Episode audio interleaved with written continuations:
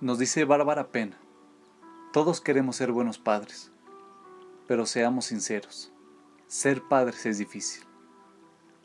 Se necesita trabajar el carácter, una honesta introspección, una dosis de sabiduría y una buena cantidad de autocontrol para no gritarles a tus hijos, tirar el iPhone de tu adolescente por la ventana o permitirle a tu bruja interna salir a flote. He aquí algunos mantras que yo trato de tener en mente para mantener la calma mientras enfrento los inevitables desafíos diarios en la vida de una mamá. El número uno. No eres la supermujer. No tengo una capa y no sé volar. Respeta y acepta tu condición humana. Preocúpate de ti misma. Ten un sistema de apoyo preparado para los días difíciles. No seas tímida. Pide ayuda si la necesitas y acepta con gracia una oferta amable. Duerme. No cerrar los ojos lo suficiente puede provocar cosas raras en el cerebro, especialmente cuando la casa es un desastre.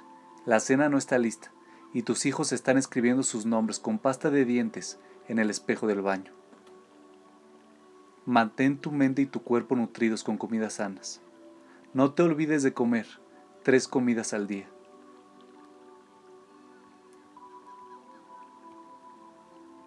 El número 2.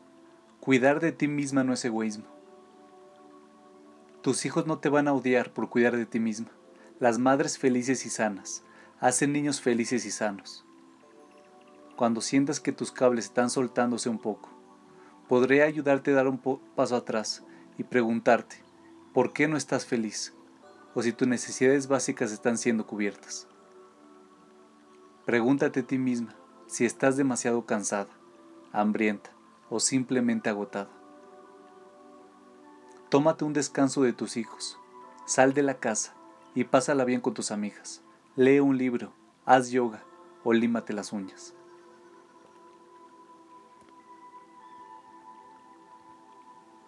El número 3. La empatía es un antídoto para el enojo. La empatía te ayuda a ponerte en los zapatos de otra persona e intentar entender su perspectiva. Te ayuda a tolerar las debilidades, defectos y la simple y llana humanidad de los demás. Mis hijos tampoco tienen capas ni saben volar. Son simplemente niños normales con conductas normales de niños, cerebros de niños y cambios de ánimos de niños.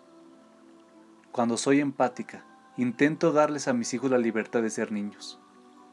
Intento entender que cuando mi hijo de tres años está haciendo un berrinche en el piso 3 del supermercado, en su pequeño cerebro, es una reacción perfectamente legítima.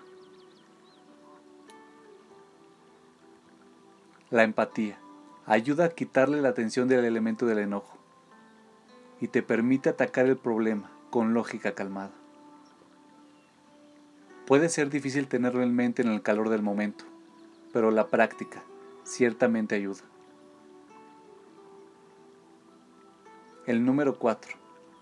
No reacciones en el calor del momento.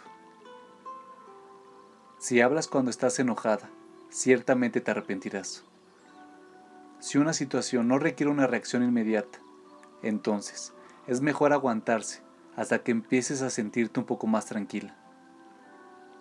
Intenta alejarte o decirle a un niño mayor, estoy demasiado enojada para hablarte ahora, así que voy a irme por unos minutos. Respira profundo y lento unas cuantas veces.